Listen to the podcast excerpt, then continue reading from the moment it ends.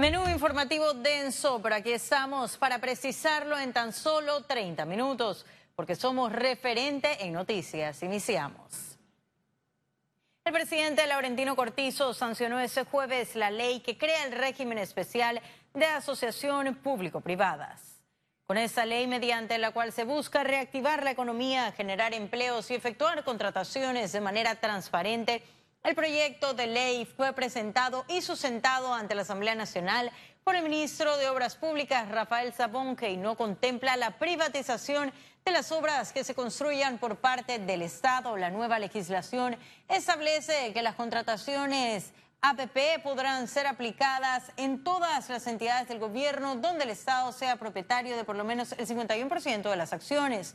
Mediante el régimen especial de apps se han invertido cerca de 4 mil millones de dólares.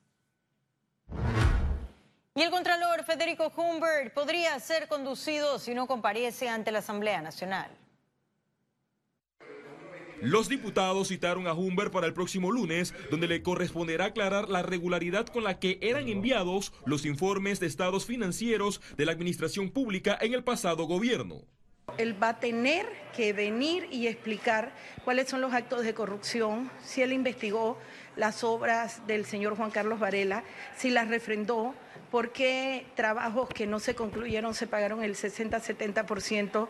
El interrogatorio se da en medio del informe de la Contraloría que reveló el gasto mensual de más de 800 mil dólares en planillas de diputados. No creo que sea un pase de factura, por lo menos este diputado Julio Mendoza y su opinión no lo es.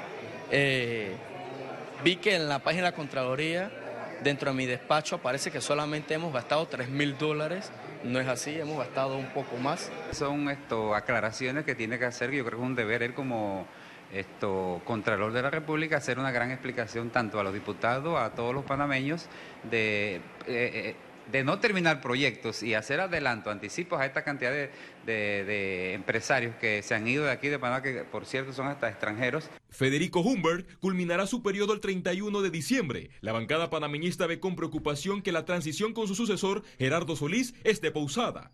Se espera que el próximo martes comparezca ante este órgano la directora de Migración. Además, está pendiente la citación del ministro de Economía y Finanzas, Héctor Alexander, y el ministro de Seguridad Pública, Rolando Mirones. Félix Antonio Chávez, Econius. Y más de 40 candidatos a magistrados de la Corte Suprema de Justicia ha entrevistado la Comisión Especial Evaluadora. Por tercer día consecutivo, quienes integran el análisis avalado por el Pacto de Estado por la Justicia han formulado las preguntas de escrutinio para enviar el informe al presidente Laurentino Cortizo para las tres vacantes en la Corte. Ese jueves comparecieron los abogados Guillermo Zúñiga, Romel Salerno, Jorge Carlos Vega, José González, entre otros. La lista de 129 bajó a 128 tras la renuncia del jurista Carlos Pizarro Gil. Y el ministro de Ambiente, Miliciades Concepción, compareció este jueves a la comisión investigadora por la tala indiscriminada. En el informe ante los diputados, Mi Ambiente reveló que desde 2012 a 2018, más de 20.000 hectáreas fueron deforestadas en Darién.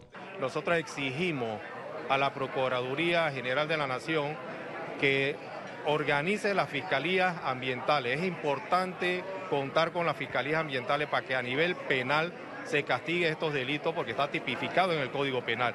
El impacto fue calificado como drástico debido a que el 50% de los bosques a nivel nacional fueron deforestados, obligando a la actual administración a suspender los permisos de tala por un año. Habían funcionarios involucrados en permisos ilegales, otros que hacían la vista gorda. Ya estamos saneando al Ministerio de Ambiente de esos malos funcionarios.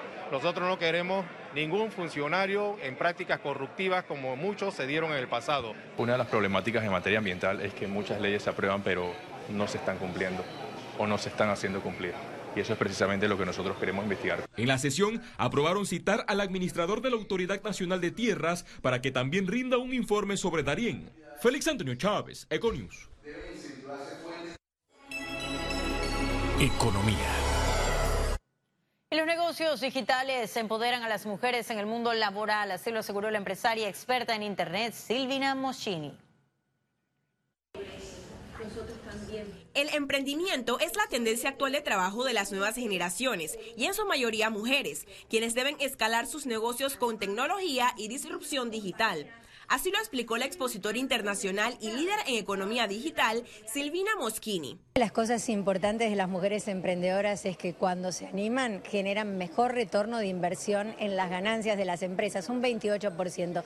Panamá está muy avanzado en lo que tiene que ver con eh, conectividad a Internet. Es uno de los países en la región centroamericana con mayor conectividad, con una población joven, con una avidez muy, muy grande hacia los teléfonos móviles y también hacia el consumo de las redes sociales, lo cual abre muchísimas oportunidades. Durante un workshop en el marco de la Semana MIPYME 2019, Moschini emitió recomendaciones de empoderamiento femenino. Además, reveló cifras de la lista de Fortune Global 500. Esta refleja que el 43% de las mujeres con hijos abandonan sus trabajos por falta de flexibilidad, en vez de emprender en negocios digitales. Una de las recomendaciones más importantes hacia las mujeres es que se animen. Las mujeres muchas veces sufrimos el síndrome del impostor, que es pensar que llegamos a lograr cosas por accidente.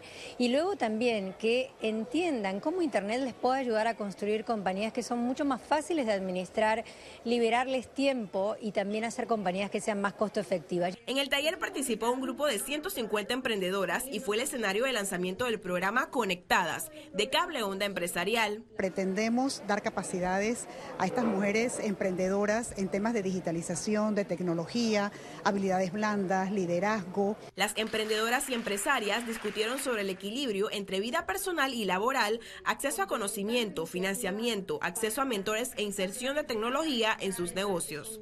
Ciara Morris, Econews. Y cuando logramos cosas...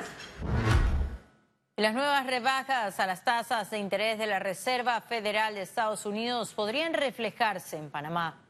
La Asociación Bancaria de Panamá explicó que las acciones de la Fed tienen impacto directo en las economías de otros países a mediano o largo plazo, por lo que se espera que en Panamá se registren bajas a las tasas de interés como en Estados Unidos. El presidente ejecutivo del gremio bancario, Carlos Berguido, señaló que para que bajen las tasas se debe mantener un patrón continuo de rebajas. En este 2019, la Reserva Federal de Estados Unidos ha hecho dos recortes y se espera un tercero a fin de este año.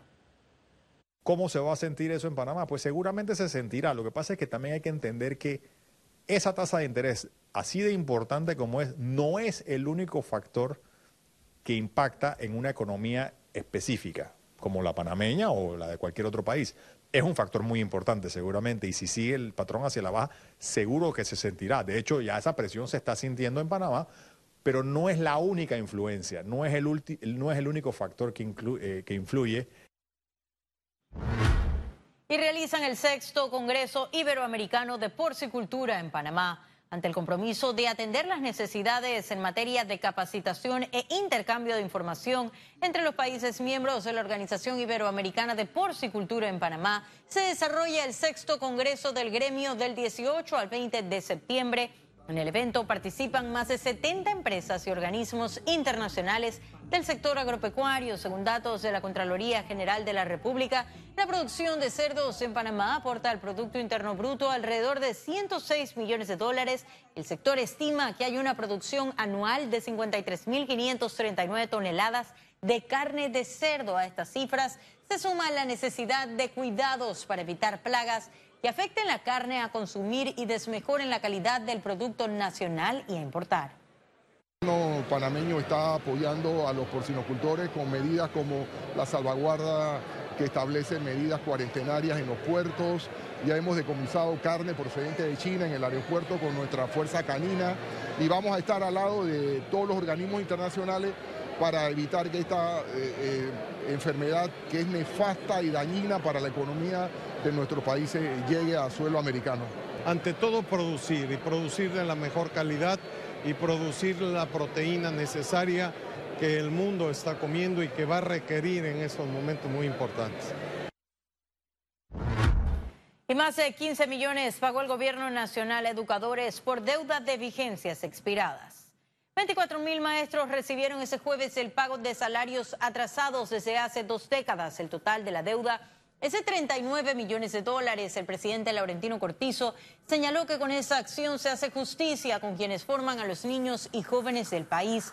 Empezó a los docentes a trabajar juntos en las tareas pendientes para mejorar la educación es la primera parte del pago y me imagino que en los próximos 15 días o 3 semanas estaremos haciendo la, segunda parte del pago correspondiente a más de 20 millones. ¿De cuántos docentes se trata? Estamos hablando de 36 mil docentes que tenían deuda expirada en concepto de eh, sobresueldos, ascensos de categoría, pago de vacaciones y pago de salario. Y ahora sí ha llegado el momento de conocer un resumen de la jornada bursátil de ese jueves 19 de septiembre. Adelante. El Dow Jones cotizó en 27.094 con 79 puntos, baja en 0.19%. El IBEX 35 se situó en 9.136 con 0 puntos, un ascenso de 1.15%, mientras que la Bolsa de Valores de Panamá no presentó variación y se mantiene en 453 con 84 puntos. Ahora veamos en detalle el volumen negociado en la Bolsa de Valores de Panamá.